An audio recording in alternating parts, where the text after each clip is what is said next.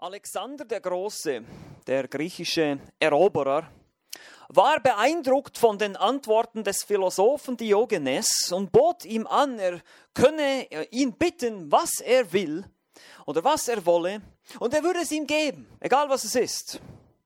Nun, der Philosoph antwortete und sagte, er möchte gerne einen Anteil Unsterblichkeit haben. Darauf sagte Alexander, das kann ich dir nicht geben. Nicht, sagte Diogenes, denn warum macht sich Alexander denn eine solche Mühe, die Welt zu erobern, wenn er sich nicht einmal vergewissern kann, dass er auch nur einen Moment, haben wird, wo er diesen Reichtum genießen kann, wo er nicht mal sich absichern kann, dass er behalten kann, was er erobert hat. Und genauso ist es doch auch heute aus der Sicht der Ungläubigen. Man versucht alles aus dem Leben rauszuholen, man versucht alles Mögliche zu erobern an Befriedigung, an Besitztümern, an allem Möglichen, an Ruhm, Ansehen, was immer es ist. Und letztlich wird man alles verlieren, weil alles ist nur auf diese Welt hier ausgerichtet. Und so sollen wir Christen nicht sein. Wir sollen nicht weltlich gesinnt sein. Weltlich gesinnt heißt eigentlich nichts anderes als auf diese Welt hier ausgerichtet. In dieser Welt hier die Erfüllung zu suchen. In dieser Welt und in den Dingen der Welt, in den Vergnügungen der Welt oder in der Lust des Fleisches, in dem Hochmut des Lebens und in der Lust der Augen, so wie es 1. Johannes 2 beschreibt, seine Befriedigung zu suchen. Das ist weltliche Gesinnung seine Hoffnung auf diese Welt zu setzen, seine Hoffnung auf politische Veränderungen zu setzen, seine Hoffnung auf wirtschaftliche Veränderungen zu setzen und, und, und. Das ist weltliche Gesinnung. Aber wir Christen sind nicht so. Denn unser Königreich ist nicht von dieser Welt. Unser König ist nicht von dieser Welt. Und auch unsere Zukunft ist nicht auf dieser Welt. Und das müssen wir verstehen. Und oft leben wir leider noch so, und das ist halt so ein Problem von uns Christen, dass wir manchmal immer noch so leben, als würden wir noch in dieser Welt leben und zu dieser Welt gehören. Und das soll nicht so sein, meine lieben Geschwister. Und deshalb möchte ich uns einfach ermutigen mit diesen Texten, wenn wir uns diese Texte anschauen über die Endzeit, vor allem über die Entrückungslehre, darüber nachzudenken. Wie sehr bin ich immer noch auf dieser Welt? Wie sehr lebe ich immer noch für diese Welt oder für die Dinge dieser Welt? Wie wichtig sind mir immer noch Ansehen, Ruhm, Besitztümer, vielleicht auch Bequemlichkeit? Und ich weiß, wir sind alle schuldig hier. Das ist keine Ausnahme. Da ist keiner ohne Sünde. Keiner ist gerecht, auch nicht einer, ich weiß das. Aber deshalb ist es wichtig, dass wir verstehen, wir haben den Herrn Jesus Christus, durch den Glauben an ihn sind wir erlöst, wir haben neues Leben, wir müssen nicht mehr so leben. Wir haben das am Freitagabend auch schon gehört. Wir haben eine neue Identität. Und diese Texte hier, diese Schriftstellen über die Zukunft, die scheinen mehr Licht auf diese Tatsache, die erhellen diese Tatsachen, betonen das. Wir sind nicht von dieser Welt, wir müssen uns auf eine, eine, eine andere Welt ausrichten, auf eine andere Zukunft. Wir haben letzten beide Male damit begonnen, die kritischen Entwicklungen unserer Gesellschaft etwas anzuschauen durch die Covid-19-Krise. Wir befinden uns immer noch hier als Gemeinde auf einem Online-Gottesdienst über Zoom. Wer hätte das noch gedacht im Februar, als wir uns noch wunderbar im Familienzentrum Uppsala ohne irgendwelche Einschränkungen treffen konnten. Und jetzt sind wir schon fast äh, drei Monate dann langsam hier oder zehn Wochen sind es, glaube ich, soweit ich mich erinnern kann. Äh, einfach müssen wir uns online treffen, müssen mit den verschiedensten Einschränkungen rechnen und irgendwie scheinen auch die Politiker nicht so recht zu wissen, wie es jetzt weitergeht, welche Lockerungen als nächstes dran sind und die verschiedenen Bundesländer gehen auch, gehen auch unterschiedliche Wege und, und, und. Wir haben auch gesehen, dass es jede Menge Stoff gibt, natürlich für Verschwörungstheorien, für irgendwelche verschiedenen Ideen jetzt über Machtergreifung und ein totalitäres System, das kommt und alle möglichen Dinge, die auch in verschiedenen Medien und im Internet um, herumkreisen und postuliert werden, wo wir aber letztlich nicht wissen, was es jetzt wirklich war und was nicht. Wir leben in einem Zeitalter der Verwirrung, weil wir so viel Information haben, durch das Internet und durch die sozialen Medien. Wir leiden an einem Informations-Overload, an einer Überladung von Informationen. Und wir verarbeiten die nicht mehr. Und es entsteht kein wahres Wissen mehr und auch keine wahre Weisheit, schon gar nicht. Und deshalb ist die Frage für uns Christen, worauf richten wir uns aus? Und da kommt noch dazu, dass es auch in christlichen Kreisen, das haben wir auch gehört, Endzeitstimmungsmacher gibt. Jetzt sagen, oh, das ist jetzt die Vorbereitung auf die eine Weltordnung. Nun, wir wissen, dass diese Dinge kommen. Wir wissen, dass das irgendwann mal so sein wird. Aber die Frage ist, ist, sollten wir jetzt hier in Endzeitpanik verfallen? Sollten wir jetzt hier uns verbarrikadieren? Und sollten wir jetzt eben Morse-Code erlernen und was weiß ich nicht alles? Wir sollten uns vielleicht auf Verfolgung einstellen. Das kann sein, ja? Weil wir sehen ja, dass überall in der Welt Verfolgung stattfindet. Das ist aber nichts, was neu wäre, was jetzt nur eine heutige Entwicklung ist oder eine Entwicklung dank der Corona-Krise, sondern es gibt Verfolgung schon seit 2000 Jahren. Christen werden verfolgt. Immer wieder. Und so haben wir uns zusammen die Frage gestellt, gibt es in der Bibel auch zu diesem Thema irgendwas? Dass man die, die Umstände zu sehr, zu deutlich wahrnimmt und denkt, ich muss meine, meine Endzeit-Theologie irgendwie in diese Umstände reininterpretieren. Oh, das ist jetzt der eine Kanonenschlag in Israel bedeutet jetzt das und das ist eine Erfüllung dieser Prophetie. Ist, ist das wirklich die Art und Weise, wie wir als Gemeinde Jesu Christi auf das Ende warten sollten? Finden wir im Neuen Testament irgendwo einen Hinweis, dass wir als Christen uns vorbereiten müssen auf eine antichristliche Zeit, auf eine Trübsalzeit, durch die wir durchgehen sollten? Meine Antwort ist, ich glaube, nein. Ich glaube nicht. Die Bibel spricht nicht davon, sondern die, Bibel spricht von einer Naherwartung. Und zwar, dass der Herr uns entrückt. Das ist das nächste Ereignis am Horizont des Endzeitkalenders, wenn man so sagen will. Und wir haben letztes Mal damit begonnen, den Text aus dem ersten Thessalonicher Brief anzuschauen, in Kapitel 4 und 5. Wir wollen heute zum zweiten Thessalonicher Brief kommen und ich möchte eigentlich heute im Prinzip fast mehr oder weniger dieselben Anwendungen machen wie beim letzten Mal. Aber mir ist einfach wichtig, dass ihr sehen könnt, dass diese Anwendungen wirklich aus diesen Texten kommen. Ja, dass es nicht einfach so meine Idee ist oder ein Wunschdenken oder irgendwas, sondern dass das wirklich eine saubere, wenn man, wenn man die Texte auslegt, Vers für Vers durchgeht, das wollen wir heute machen im zweiten Thessalonischen Brief. Letztes Mal haben wir das im ersten gemacht, dass man sehen kann, dass die Thessalonicher und auch Paulus selber eben genau diese Erwartung hatten. Nun, Paulus spricht hier natürlich in eine Situation hinein. Er korrigiert hier bestimmte Dinge. Und deshalb müssen wir bestimmte Dinge schlussfolgern. Aber man kann es deutlich sehen, wenn man logisch schlussfolgert. Was, wenn man den Text betrachtet, wenn man die Situation anschaut, die, in der die Thessalonicher wohl steckten, da, dafür haben wir genug Information aus den beiden Briefen, um das zu verstehen.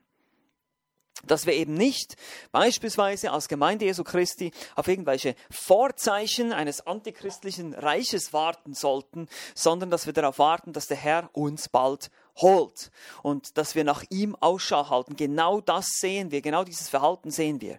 Und das hat teilweise auch zu Fehlverhalten geführt. Und so schreibt Paulus diese Briefe an die Thessalonicher, an diese junge Gemeinde, die eben in diesen Irrtümern steckt. Und ich möchte jetzt erstmal den Text lesen aus 2. Thessalonicher heute, Kapitel 2, die Verse 1 bis 12. Lass uns das gemeinsam lesen.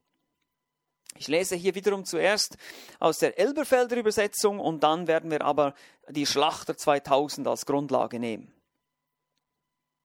Wir bitten euch aber, Brüder, wegen der Ankunft unseres Herrn Jesus Christus und unseres Versammeltwerdens zu ihm hin, dass ihr euch nicht schnell in der Gesinnung erschüttern noch erschrecken lasst, weder durch Geist noch durch Wort noch durch Brief als durch uns, als ob der Tag des Herrn da wäre.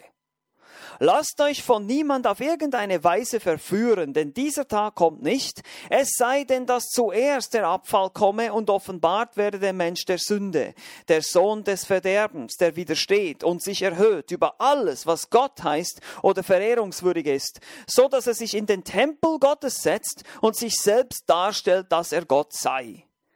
Erinnert ihr euch nicht, dass ich dies zu euch sagte, als ich noch bei euch war? Und jetzt wisst ihr, was zurückhält, damit er zu seiner Zeit offenbar wird. Denn schon ist das Geheimnis der Gesetzlosigkeit wirksam. Nur ist jetzt der da, der zurückhält, nur ist jetzt der da, der zurückhält, bis er aus dem Weg ist. Und dann wird der Gesetzlose offenbart werden. Denn der Herr Jesus verzehren wird durch den Hauch seines Mundes und vernichten wird durch die Entscheinung seiner Ankunft. Ihn, dessen Ankunft nach der Wirksamkeit des Satans ist in aller Macht und allen Zeichen und Wundern der Lüge und in allem Betrug der Ungerechtigkeit denen, die verloren gehen, darum, dass sie die Liebe zur Wahrheit nicht annahmen, damit sie errettet würden. Und Vers 11. Und deshalb sendet ihnen Gott eine wirksame Kraft des Irrwahns, dass sie der Lüge glauben, damit alle gerichtet werden, die der Wahrheit nicht geglaubt, sondern Wohlgefallen gefunden haben an der Ungerechtigkeit. Soweit das Wort Gottes. Wir sehen, wenn wir einen nur ersten Blick hier auf den Text werfen, dass es immer noch Verwirrung gab. Es ist ja schließlich schon der zweite Brief, den Paulus nun an die Thessalonicher schreiben muss. Und wir haben schon im ersten Thessalonischer Brief gesehen, dass die Thessalonicher ansonsten eine sehr vorbildliche Gemeinde sind, eine Gemeinde, die äh, im Glauben lebt, im Ausharren lebt. Sie haben sogar unter Verfolgung gelitten und trotzdem ausgeharrt. Sie haben gute Werke getan, sie haben in der Liebe gelebt und zu all dem motiviert Paulus sie, das weiter zu tun. Aber in der Endzeitlehre, da gab es Verwirrung. Die Verwirrung war also immer noch nicht weg, jetzt hier im zweiten Thessalonischer Brief. Hier ging es aber jetzt nicht mehr darum, dass sie Angst hatten um die verstorbenen Gläubigen. Ihr könnt euch vielleicht noch erinnern, im ersten Thessalonischer Brief ging es darum, dass sie sich Sorgen machten, dass die Entschlafenen, die verstorbenen Geschwister, die Entrückung verpassen würden. Nun hier im zweiten Brief geht es jetzt um die Sorge der Lebendigen, die, die jetzt hier sind, dass sie womöglich die Entrückung verpasst haben und bereits in der Trübsalzeit sind, in dem Tag des Herrn, in, dem, in dieser Gerichtszeit. Nun, warum war das so? Wir haben gesehen, die Thessalonicher erlebten nämlich viel Widerstand. Sie erlebten Verfolgung. Sie erlitten vieles von ihren Landsleuten, 1. Thessalonicher 2,14 oder auch 3, Vers 3 oder auch 2. Thessalonicher 1, Vers 4 kann man das sehen. Das war eine Gemeinde, die unter Verfolgung litt und deshalb waren sie verständlicherweise entmutigt und sie drohten unter dieser Last, unter diesem Druck zusammenzubrechen. Paulus wollte sie ermutigen. Einige von ihnen wurden wohl einfach apathisch, gleichgültig. Die musste man wieder aufrütteln. Und sie hörten einfach auf zu arbeiten. Deshalb haben wir im 2. Thessalonische Kapitel 3 diese Aufforderung, trotzdem zu arbeiten und sich sein Geld zu verdienen. Sie waren wohl entmutigt und äh, es war ihnen so ein bisschen gleichgültig, so eine Aussteigermentalität, ja.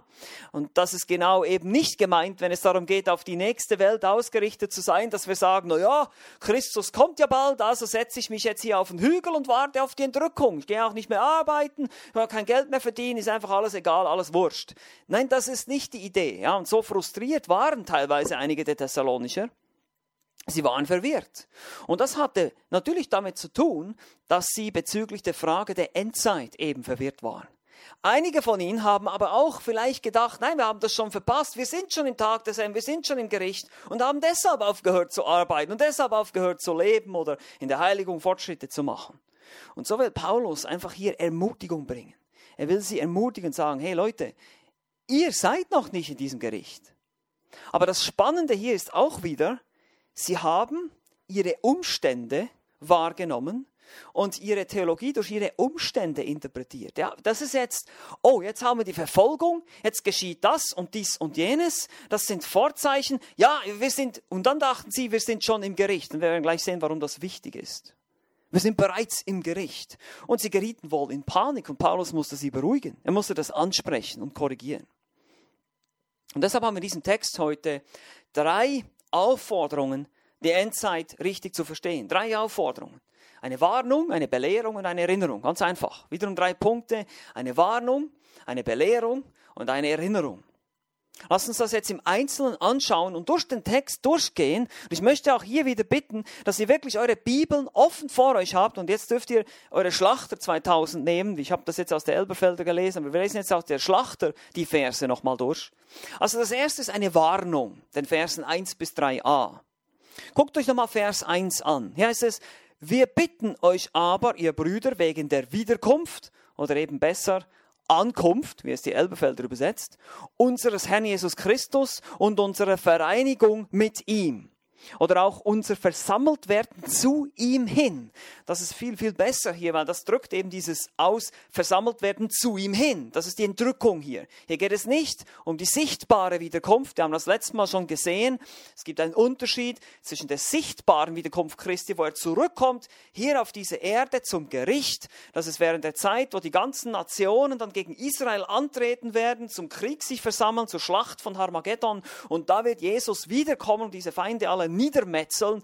Das ist nicht die Ankunft hier, sondern das ist die Ankunft des Herrn Jesus zum Versammeltwerden zu ihm hin. Das ist die Entrückungslehre hier, wiederum, wie wir schon im ersten Thessalonische gesehen haben. Und hier geht es dann um die Warnung. Die Warnung kommt jetzt in Vers 2. Es ist bezüglich der Ankunft, also der Entrückung. Wir sollen hier bezüglich der Entrückung sollen die Thessalonicher gewarnt sein. Lasst euch, Vers 2, lasst euch nicht so schnell in eurem Verständnis erschüttern oder gar in Schrecken jagen. Also ihr seht, sie waren in Panik. Lasst euch nicht erschüttern, lasst euch nicht Schrecken einjagen, weder durch einen Geist oder eben äh, weder durch Geist noch durch Wort, also es ist sozusagen die Art und Weise, wie das vermittelt wurde. Vielleicht gab es falsche Propheten, eben diese Lügengeister oder ein Wort oder eben auch einen sogenannten Brief von Paulus, eine gefälschte, eine Fälschung von Paulus, eines Paulusbriefes, noch durch einen angeblich von uns stammenden Brief. Paulus wusste nicht genau, woher diese Quelle kam des Irrtums, ob Geist oder Wort oder Brief. Aber egal, wer euch hier irgendwas erzählt, meine Lieben, über die Ankunft und unser Versammeltwerden zu ihm hin, lasst euch nicht Schrecken einjagen, lasst euch nicht in Panik versetzen. Das ist wichtig, das im Hinterkopf zu haben. Die waren in Panik. Warum? Was war der Grund für ihre Panik? Nun, das Ende von Vers 2, am Ende von Vers 2 heißt es, in der Schlachterübersetzung, als wäre der Tag des Christus schon da. Nun, hier ist eine, eine Textvariante, eine bessere Übersetzung ist, als wäre der Tag des Herrn schon da. Die besseren Textzeugen sagen Tag des Herrn, aber auch Tag des Christus. Wir sehen eindeutig, es geht darum, dass sie dachten, dass dieses Gericht da wäre. Nun, dieses Wort wäre da, dieses Verb ist der griechische Perfekt von enistemi und das bedeutet präsent sein, da sein oder im Moment mitten im Geschehen sein. Also nicht, es geht hier nicht um eine Ankunft dieses Tag des Herrn, sondern es geht darum, mittendrin zu sein. Wir sind bereits drin. Oh, Panik, oh Schreck, wir sind bereits drin. Das ist die Idee, okay? Wir haben bereits im ersten Thessalonischen Brief gesehen, dass der Tag des Herrn die Gerichtszeit ist. Eben die Gerichtszeit oder auch die Trübsalzeit, die gesamte Trübsalzeit, die dann nochmal unterteilt wird in diese erste Zeit, wo es eine Art Friedenszeit geben wird, ein, ein, ein falscher Frieden, ein oberflächlicher Frieden zwischen dem Antichrist und den Menschen. Und dann gibt es am Ende diese große Drangsal, wo sich dann der Antichrist, wo er dann eben auftritt, sich in den Tempel Gottes setzt. Das haben wir hier jetzt auch schon gelesen im Kapitel 2. Und das sehen wir auch in der Offenbarung. Und die Thessalonicher glaubt nun also, dass sie tatsächlich in dieser Zeit sind bereits. Darum gerieten sie auch in Panik, darum sie, waren sie erschreckt und erschüttert. Warum waren sie erschreckt und erschüttert? Nun, sie hatten eine Naherwartung der Entrückung.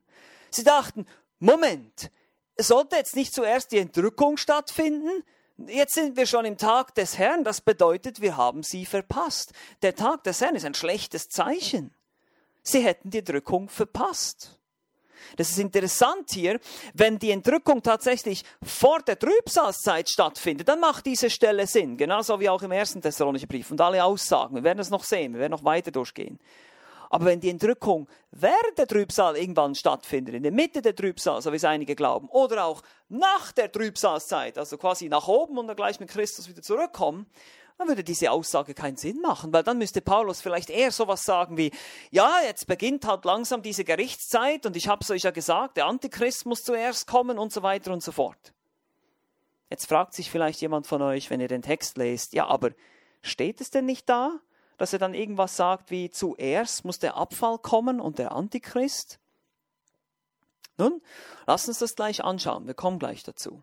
Aber erstmal wichtig, diesen Gedanken im Kopf zu haben. Wenn die Entrückung vor der Trübsal stattfindet, nur wenn die Entrückung vor der Trübsal stattfindet, machen die Aussagen hier Sinn. Weil dann haben sie, wenn sie im Tag des Herrn sind, allen, allen Grund zur Panik, wenn das wirklich der Fall wäre. Jetzt kommen wir zum nächsten Punkt. Direkt zu Vers 3. Es ist eine Belehrung hier. Also Vers 3b bis 4. Hier heißt es, denn es muss unbedingt zuerst der Abfall kommen und der Mensch der Sünde geoffenbart werden. Der Sohn des Verderbens, der sich widersetzt und sich über alles erhebt, was Gott oder Gegenstand der Verehrung heißt, so dass er sich in den Tempel Gottes setzt als ein Gott und sich selbst für Gott ausgibt. Nun, der Ausdruck hier, denn es muss unbedingt, ist etwas interpretiert. Im Griechischen finden wir hier eine Konstruktion, äh, die nennt man Ellipse oder auch es ist eine Art Auslassung. Das heißt, ihr müsst euch vorstellen, der Gedanke, mit dem der vorherige Vers aufgehört hat, wird hier nicht nochmal wiederholt, sondern wird einfach, es wird einfach weitergemacht. Und der Gedanke, den wir im vorherigen Vers hatten, am Ende von Vers 2, ist, dass der Tag des Herrn da ist. Okay? Das ist der Gedanke. Und dieser Gedanke wird jetzt weitergeführt. Also eine bessere Paraphrasierung hier dieses Verses wäre eher zu sagen, denn dieser Tag ist nicht da, es sei denn das zuerst. Und dann geht's weiter. Dieser Tag ist nicht da. Dieser Tag ist nicht momentan jetzt am Geschehen, am Vor sich gehen. Es sei denn, dass zuerst Folgendes ist. Nun eben wie gesagt, dieses Wort zuerst. Wie soll man das jetzt verstehen? Sagt Paulus denn hier nicht jetzt deutlich, dass zuerst, bevor der Tag des Herrn kommt, eben hier bestimmte Vorzeichen sich zeigen? Ein Abfall zum Beispiel, ein religiöser Abfall, das ist mit größter Wahrscheinlichkeit, oder auch sogar der Mensch der Sünde. Das müsse doch zuerst kommen, heißt es hier. Nun, ähm, das würde einige Probleme aufwerfen. Erstens mal würde es ein Problem produzieren mit 1. Thessalonicher 5, Vers 2, wo es heißt, denn ihr wisst ja genau, dass der Tag des Herrn kommen wird wie ein Dieb in der Nacht. Also diese ganze Gerichtszeit kommt wie ein Dieb in der Nacht, unerwartet. Wenn es aber hier Vorzeichen gibt, dann könnte man das ja wissen, da wäre es ja keine Überraschung. Aber das Problem hier besteht mit dem Wort zuerst. Zuerst. Und hier wird es jetzt ein bisschen technisch. Ich versuche das so, so einfach wie möglich zu erklären. Die griechische Konstruktion vermittelt hier den Gedanken, dass diese Dinge nicht in der Sequenz, also nacheinander, sondern innerhalb des Tages des Herrn sich abspielen. Also mit einhergehend dem Tage des Herrn. Es gibt ähnliche Konstruktionen, die man finden kann. Man kann das untersuchen. Ich möchte euch nur ein paar Beispiele zeigen. Zum Beispiel in Johannes 7, 51 heißt es, richtet unser Gesetz einen Menschen, es sei denn, man habe ihn zuerst selbst gehört und erkannt, was er tut. Also hier dieses Richten geht einher mit dem Anhören und Erkennen. Klar, zuerst wird angehört und dann wird erkannt, was er tut. Und diese beiden Tätigkeiten sind Teil des gesamten Prozesses des Richtens. Richtet unser Gesetz einen Menschen, es sei denn, dass man ihn zuerst oder zuvor, das ist dasselbe Wort hier im Griechischen. Ein weiteres Beispiel, ein anderes Beispiel ist Markus 3,27, wo man diese Satzstellung ebenfalls findet im Griechischen. Hier heißt es, niemand kann in das Haus des Starken hineingehen und seinen Hausrat rauben, es sei denn, er bindet zuvor, zuerst, den Starken, dann erst wird er sein Haus ausrauben oder berauben. Auch hier bedeutet es nicht, dass er den Starken bindet und dann ins Haus einsteigt und dann das Haus ausraubt, sondern dass ins Haus einsteigen und rauben ist der gesamte Prozess. Und in der Reihenfolge muss er zuerst den Starken binden und dann wird er das Haus ausrauben können. Seht ihr das? Es ist immer, das erste ist immer die Beschreibung des gesamten Prozesses und dann, was zuerst kommt und was danach kommt. Es ist innerhalb. Und genau dieselbe Konstruktion finden wir im zweiten Thessalonischen Brief. Also könnte man diesen Vers, 2. Thessalonicher 2,2, so übersetzen, zuerst möge der Abfall kommen und der Mensch der Sünde möge offenbar werden, dann währenddessen ist der Tag des Herrn präsent. Also, wenn der Tag des Herrn präsent ist, dann geschieht zuerst das und dann das. Aber es ist beides innerhalb der Trübsalzeit, nicht davor. Wenn dieser Prozess am Laufen ist, und das ist genau der Punkt, den Paulus hier macht, ihr könnt nicht, es kann nicht sein, dass ihr bereits in diesem Gericht seid, denn sonst würdet ihr genau diese Dinge ablaufen sehen. Das ist Teil dieses Prozesses in dieser Trübsalzeit. Diese Dinge geschehen, wenn ihr wirklich drin wärt, aber ihr seid es nicht, weil sie geschehen nicht. Und deshalb seid ihr nicht drin und ihr habt die Entrückung nicht verpasst. Also daraus ergeben sich jetzt zwei interessante Schlussfolgerungen. Erstens, der Tag des Herrn wird eine Überraschung für die Ungläubigen. Wir haben das schon gesehen im ersten Thessalonicher Brief, wie ein Dieb in der Nacht. Warum? Denn direkt nach der Entrückung wird dieser längere Zeitabschnitt des Gerichtes Gottes einsetzen, die Trübsalzeit, die dann im zweiten Kommen Jesu gipfelt, in der Wiederkunft. In Offenbarung 19 sehen wir das. Und das wird, die Entrückung wird ohne Vorzeichen sein. Und für die Ungläubigen wird es zuerst eine Zeit des Friedens geben. Das haben wir in 1. Thessalonicher 5 auch gesehen. Sie werden sich in Frieden und Sicherheit wiegeln. Wir sehen auch in den Prophetien von Daniel, dass der Antichrist zuerst weltweiten Frieden stiften wird. Also es wird zuerst alles, alles richtig gut aussehen, auch wir den Bund schließen mit den Juden. Das, davon lesen wir auch.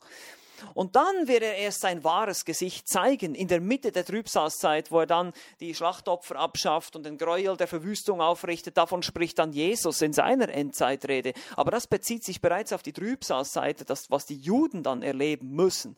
Israel, es ist die Trübsal für Jakob, ja, wo er durchgehen, wo Israel durchgehen wird. Nicht die Gemeinde.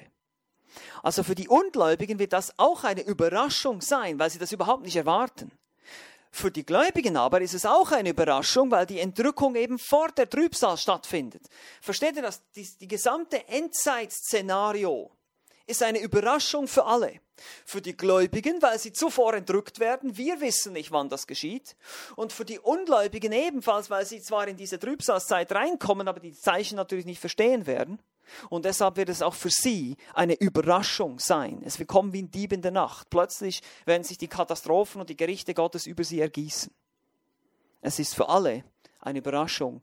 Und deshalb kann Jesus in der Endzeitrede sagen, niemand weiß es. Niemand weiß es. Niemand. Es wird niemand ein Datum voraussagen können. Das ist genau der Punkt. Immer wieder den Punkt, den wir machen müssen. Lass uns das nochmal zusammenfassen. Und ich hoffe, ihr habt das gesehen. Wenn wir alle Aussagen im 1. Thessalonicher Kapitel 4, 13 bis 5, 11 oder auch im 2. Thessalonicher Kapitel 2, 1 bis 12 zusammenschauen, anschauen, was das Argument ist und wie, warum Paulus in welche Situation er hier hineinspricht, machen die nur Sinn, wenn es eine Entrückung vor der Trübsalzeit gibt. Nur so ist es möglich, dass die Thessalonicher in Panik geraten, weil sie denken, der Tag des Herrn sei da. Nur so ist es möglich oder kann der Tag des Herrn eine Überraschung für die Ungläubigen sein, weil die Entrückung eben vorher stattfindet. Das weist übrigens darauf hin, dass bei der Entrückung vielleicht gar nicht solche weltweiten Katastrophen passieren werden, wie das zum Teil in dem Film mit Nicolas Cage zum Beispiel gezeigt wird, wo dann Millionen von Menschen verschwinden und die Flugzeuge stürzen ab und es gibt ein Riesenchaos. Vielleicht sind da gar nicht mehr so viele, die entrückt werden. Das kann auch sein, das wissen wir nicht. Vielleicht machst du dir mal Gedanken darüber, ob du dabei bist. Nur so kann der Tag des Herrn auch keine Überraschung für die Gläubigen sein. Der Tag des Herrn, weil der Tag des Herrn nämlich die Gerichtszeit ist. Aber die Entrückung ist eine Überraschung. Und nur so konnte die Befürchtung entstehen, dass die Verstorbenen die Entrückung verpasst hätten. Das haben wir im ersten Thessalonischen Brief gesehen, weil sie eben erwarteten, die Entrückung würde passieren. Jetzt sind die Leute verstorben. Was ist jetzt mit denen? Weil sonst hätten sie ja keine Angst. Sonst würden sie sagen, naja gut, er muss ja erstmal noch die Trübsal kommen, wir müssen ja erstmal noch durch die Gerichte durch und dann würde die Entrückung stattfinden. Haben sie sie ja noch nicht verpasst. Also seht, alle Aussagen, vor allem diese Naherwartung der Thessalonicher, plus natürlich einige andere Argumente deuten eindeutig darauf hin, aber das ist eines der eindeutigsten, wenn man diese Texte wirklich anschaut und auslegt, dass man von einer Entrückung vor der Trübsal ausgehen kann. Und wir haben noch einen Punkt, kommen dann zu den Schlussanwendungen gleich. Aber zuerst müssen wir noch einen Punkt anschauen. Wir haben eine Warnung, wir haben eine Belehrung und jetzt haben wir eine Erinnerung.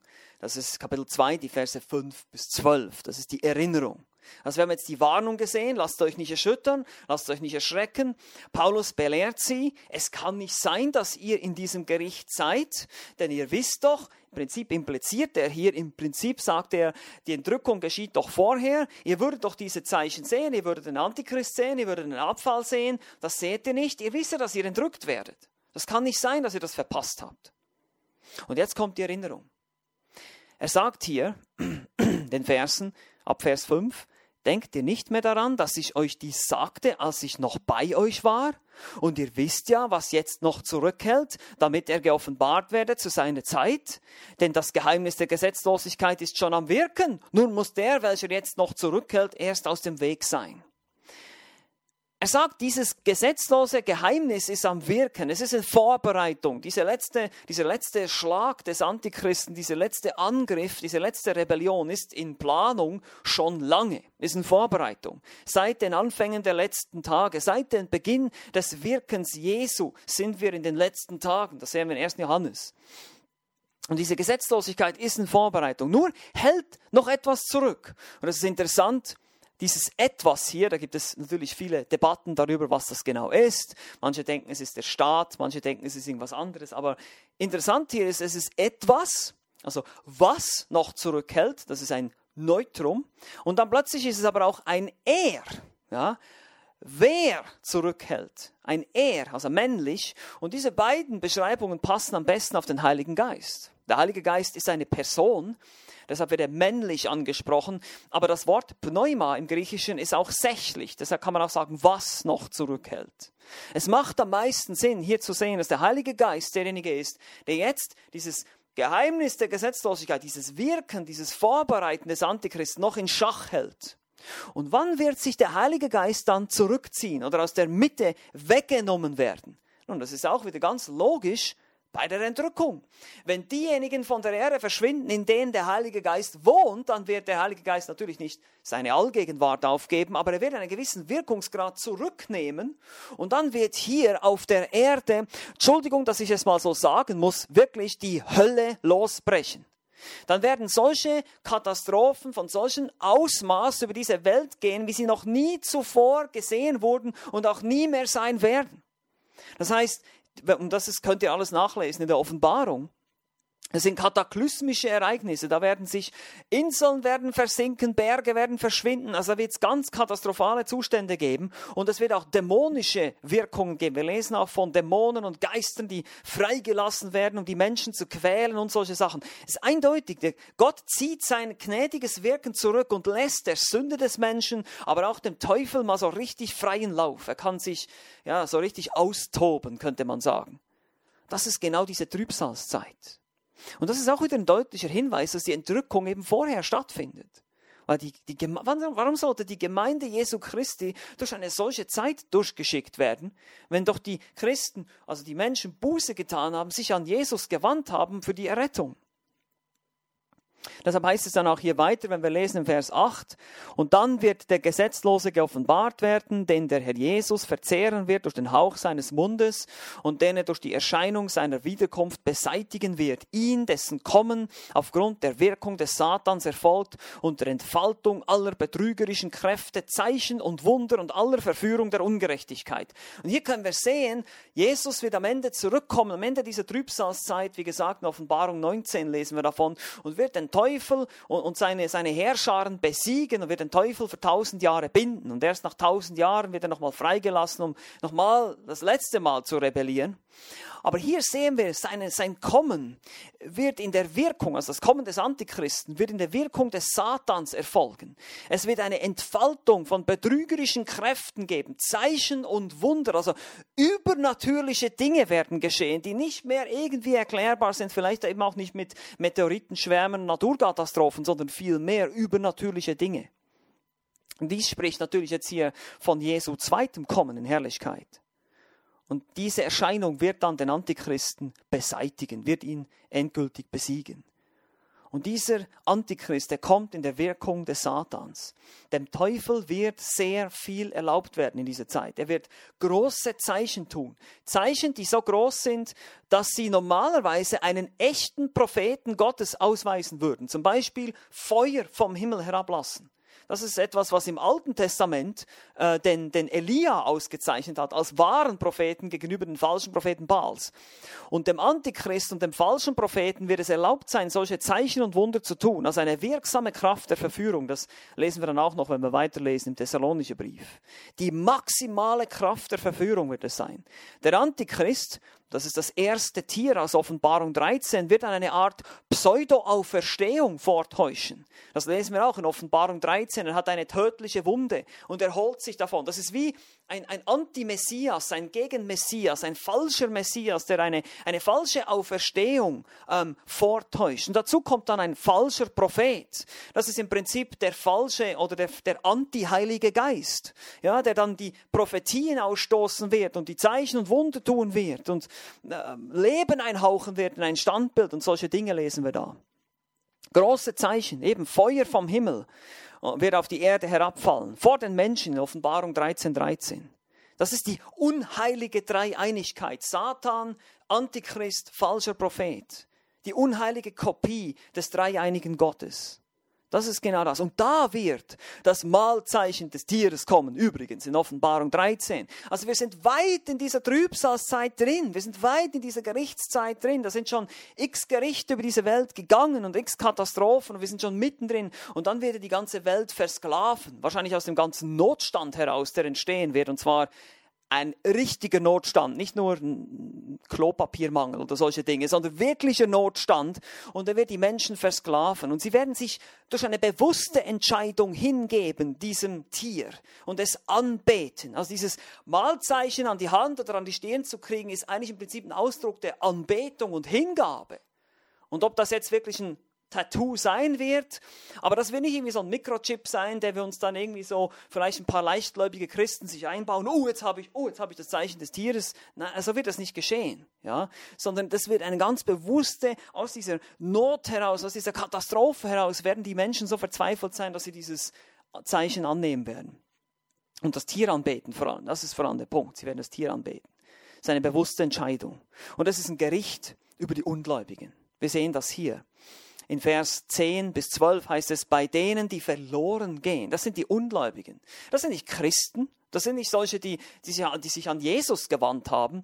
Warum? Weil sie die Liebe zur Wahrheit nicht angenommen haben, durch die sie hätten gerettet werden können.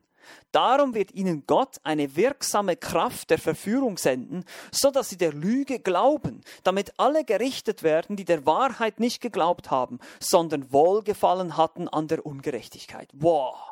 Also das Gericht wird sein, dass Gott ihnen eine wirksame Kraft der Verführung senden wird. Und hier sehen wir auch schon wieder, dass der Teufel Gottes Teufel ist und der Antichrist ist Gottes Antichrist. Also die können nur das tun, was er ihnen erlaubt. So ähnlich wie im Buch Hiob, wo Gott dem Teufel erlaubt, den Hiob zu quälen. So wird es auch hier sein. Gott ist souverän, er sitzt über den ganzen Ereignissen, er regiert, er sitzt auf dem Thron und er erlaubt dem Teufel jetzt diese Dinge über die Welt zu bringen als Gericht über die Ungläubigen. Das sind die Leute, die die Liebe zur Wahrheit nicht angenommen haben durch die sie hätten gerettet werden können. Wie gesagt, eine bewusste Entscheidung. Und deshalb sendet ihnen Gott dann diese Verführung. So ähnlich lesen wir das auch in Römer 1,24, wo Gott die Menschen dahin gibt in ihre Lüste. Gottes Gericht über die Ungläubigen wird sich hier vollziehen. Einmal mehr ist das ein Aufruf an alle von uns. Wer noch nicht an Christus glaubt, suche ihn, suche seine Vergebung, Suche gerettet zu werden. Bitte ihn dir, deine Sünden zu vergeben. Tue Buße von deinem alten Leben, damit du nicht in dieses schreckliche Gericht kommst. Das ist ein Ausdruck der Gnade Gottes, dass Gott uns diese Dinge hier offenbart. Man denkt immer, oh, das ist so schrecklich, so diese Feuer, Hölle und Schwefelworte, ja, diese schrecklichen Worte. Aber die sind uns gegeben, damit Gott uns zeigt, hey, ich werde das bringen. Jetzt hast du noch die Chance, umzukehren. Du hast jetzt noch die Chance, das zu verhindern, dass du dahin kommst. Das ist ein Zeichen der Liebe Gottes, weil er müsste uns nämlich nicht darüber informieren, dass er richten wird. Er könnte uns auch so richten. Allein durch das, dass wir die Schöpfung betrachten und dass wir ein Gewissen haben, sind wir schuldig vor Gott. Er könnte uns richten ohne jede Warnung. Hat er aber nicht getan, weil er ein liebender Gott ist. Und deshalb sendet er Gerichtsbotschaften. Eine Gerichtsbotschaft ist eine Botschaft der Gnade. Das müssen wir verstehen. Es geht darum, dass Gott uns seine Gnade anbietet und sagt, ich will dieses Gericht nicht über dich bringen, aber ich werde es tun. Weil ich bin ein gerechter Gott. Ich bin ein heiliger Gott. Ich bin ein gerechter Richter und ich werde Böses bestrafen. Und das muss uns zur Buße leiten. Diese Güte Gottes sollte uns zur Buße leiten. Und deshalb, wenn du noch nicht an Christus glaubst, glaube an das Evangelium heute. Tue Buße über deine Sünde. Aber ich möchte hier noch ein paar Punkte für uns zusammenfassen nochmal.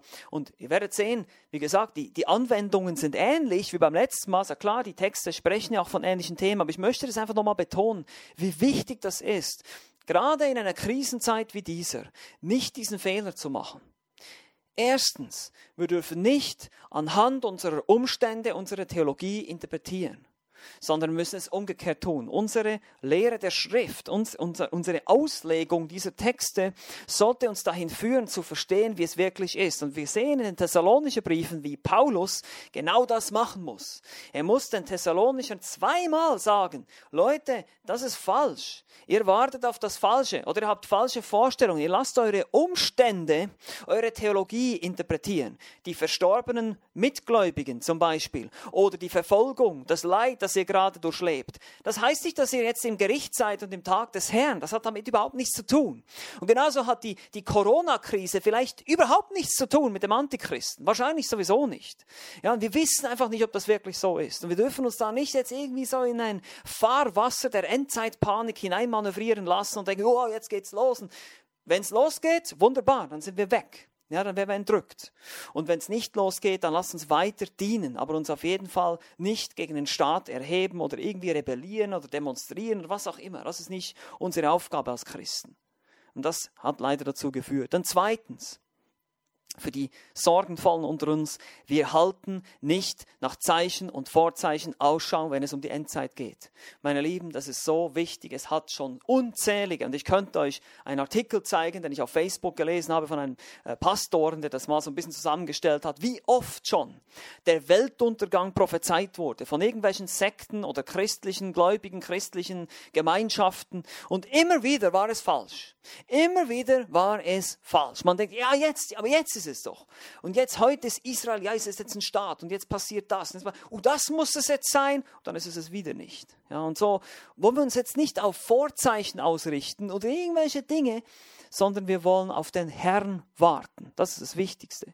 Das ist das, was das Neue Testament, was die neutestamentlichen Briefe uns alle anleiten. Paulus sagt, wartet auf den Herrn dass er euch kommt und euch treu vorfindet. Das ist überhaupt kein Grund jetzt ja, faul zu sein, zu sagen, ah, ist ja wunderbar, ist ja bequem, wir brauchen keine Angst zu haben, wir können trotzdem verfolgt werden, wir können trotzdem, wir sehen das ja seit 2000 Jahren werden Christen verfolgt, das hat damit überhaupt nichts zu tun, dass es jetzt irgendwie bequem ist, dass ich sage, ja, du glaubst jetzt nur an die Entrückung vor der Trübsal, weil du da eben nicht ins Gericht kommst, das hat damit nichts zu tun, sondern es hat damit zu tun, dass unsere Endzeitlehre sich auf die Schrift gründen muss und dass unsere Erwartungen oder unsere Deutung der Realität, die da draußen in der Welt vor sich geht, dass das aufgrund der Schrift ist und nicht aufgrund irgendwelcher Umstände, die wir dann irgendwie so in die, in die Bibel hineininterpretieren, ja, so hineinlesen. Ja, das ist jetzt die Erfüllung dieser Prophetie, das ist die Erfüllung dieser Prophetie. Meine Lieben, die meisten Prophetien über die Endzeit, über das Gericht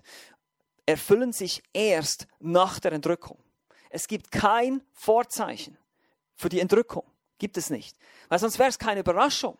Sonst könnte es nicht jederzeit geschehen. Das ist ja gerade der Punkt. Wenn wir das wüssten, wenn es irgendwelche Vorzeichen geben würde, wüssten wir, wenn es geschieht. Wir könnten uns darauf vorbereiten. Können wir nicht. Wir wissen es nicht. Und deshalb sollen wir immer vorbereitet sein. Und deshalb waren schon die Thessalonicher und Paulus auf diesem Sprung sozusagen und waren vorbereitet und wollten und erwarteten diese, dieses Ereignis.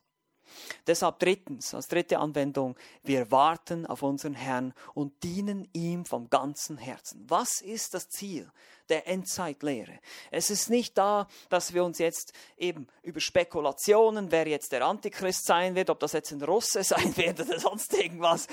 Da, darum geht es überhaupt nicht. Die Dinge sind gar nicht offenbar, die, die sind gar nicht erkennbar aus dem Text, wer das sein wird. Vielleicht ist er jetzt schon auf der Welt und vielleicht wird die Entrückung bald sein und dann wird er auftreten. Und die Menschen, die sich in der Trübsalzeit befinden, die werden verstehen, die werden die Zahl 666 erkennen können. Aber ihr müsst euch jetzt nicht hinsetzen und versuchen herauszufinden, ob der Strichcode, der Barcode die 666 ist oder, oder die, die, irgendwie die neuesten Projekte von Bill Gates irgendwie 666 irgendwo drin hat. Das ist völliger Unsinn. Okay? Das ist wirklich völliger Unsinn. Damals gab es weder digitale Technik, noch Rundfunk, noch Computer, noch Barcodes, noch sonst irgendwas. Und Paulus und die Thessalonicher erwarteten Christus jederzeit. Und sie erwarteten, dass sogar das Gericht, der Tag des Herrn bald losbrechen würde. Und die Herrschaft des Antichristen. So war ihre Erwartung. Und das sollte auch unsere sein. Und das ist wichtig, dass wir so in dieser Erwartung leben und dass uns das natürlich zu mehr Dienst und mehr Hingabe an ihn motiviert, hoffentlich. Das ist auch das Ziel und das ist, dass wir Hoffnung haben, dass wir uns nicht Sorgen machen, was wir anziehen werden morgen oder übermorgen, sondern dass wir jetzt, hier und heute auf den Herrn vertrauen und wissen, er ist souverän und er wird uns holen zu seiner Zeit, wann er das tut. Und wir müssen das nicht wissen. Wir werden noch sehen, beim nächsten Mal werde ich versuchen, jetzt als Abschlusspredigt sozusagen das nochmal alles zusammenzufassen und nochmal so ein paar äh, auch Dinge aufzuzeigen aus der Endzeitrede Jesu oder auch aus der Offenbarung. Aber dass wir einfach verstehen, auch die Offenbarung Jesu Christi, dieses Buch der Offenbarung, lest das mal von vorne bis hinten durch in einer Sitzung. Und ihr werdet nicht viel verstehen. Ihr werdet vielleicht nicht wissen, wer diese Drachen sind und diese verschiedenen Köpfe und was da alles vorkommt. Aber ihr werdet den Grundbau, die Grundrichtung verstehen. Ihr werdet diese sieben Gemeinden sehen, die kritisiert werden für alle möglichen Dinge. Fehlende Liebe, Gesetzlichkeit, Duldung von falschen Propheten. Das ist übrigens sehr aktuell für uns, auch heute. Das waren einfach sieben historische Gemeinden, die uns als Beispiel gegeben sind. Und dann kommt die Trübsalzeit, dann kommen die Gerichte, dann gehen diese ganzen Gerichte und am Ende kommt Jesus zurück und er siegt. Preis den Herrn. Jesus siegt. Und das ist die Botschaft der Offenbarung. Jesus ist der Sieger. Er wird herrschen über diese Welt und er wird herrschen in Ewigkeit. Gepriesen sei er in Ewigkeit. Amen. Das ist das, worum es geht. Und das ist die Hoffnung, die jeder von uns haben sollte, die es in jedem von uns bewirken sollte, wenn ihr diese Dinge lest. Lasst uns also motiviert sein. Lasst uns den Herrn suchen von ganzem Herzen, vor allem diejenigen, die noch nicht an Christus glauben. Bitte, bitte such den Herrn jetzt, hier und heute, tue Buße über deine Sünde, glaube an den Herrn Jesus. Und diejenigen, die Christen sind, die Geschwister sind, Brüder und Schwestern, lasst uns motiviert sein, weiterzumachen. Einfach treu zu sein und zu schauen, wo hat Gott mir Möglichkeiten gegeben, sein Wort weiterzugeben oder auch selber persönlich in der Heiligung zu wachsen, mich zu verändern. Das ist das, was er will und wozu er uns motivieren will, warum er uns diese Dinge in der Schrift offenbart hat. Amen. Lass uns noch gemeinsam beten. Lieber Vater im Himmel, ich danke dir jetzt für diese Zeit. Ich danke dir, dass du uns gezeigt hast in deinem Wort, dass du nicht nur die Anfänge kennst, weil du dabei warst, weil du alles geschaffen hast und alles von Anfang an aus dem Nichts ins Dasein gesprochen hast, sondern dass du auch schon das Ende vorherbestimmt hast, dass du absolut souverän bist über Zeit und Raum, dass die gesamte Weltgeschichte sich für dich in einer ewigen Gegenwart befindet. Für dich ist gestern und heute und morgen alles auf einer Ebene. Vergangenheit, Zukunft und Gegenwart ist alles eine Ebene für dich. Du hast die Zeit geschaffen und du bist Herr über die Zeit und über das Weltgeschehen und auch über diese Krise, in der wir uns momentan befinden.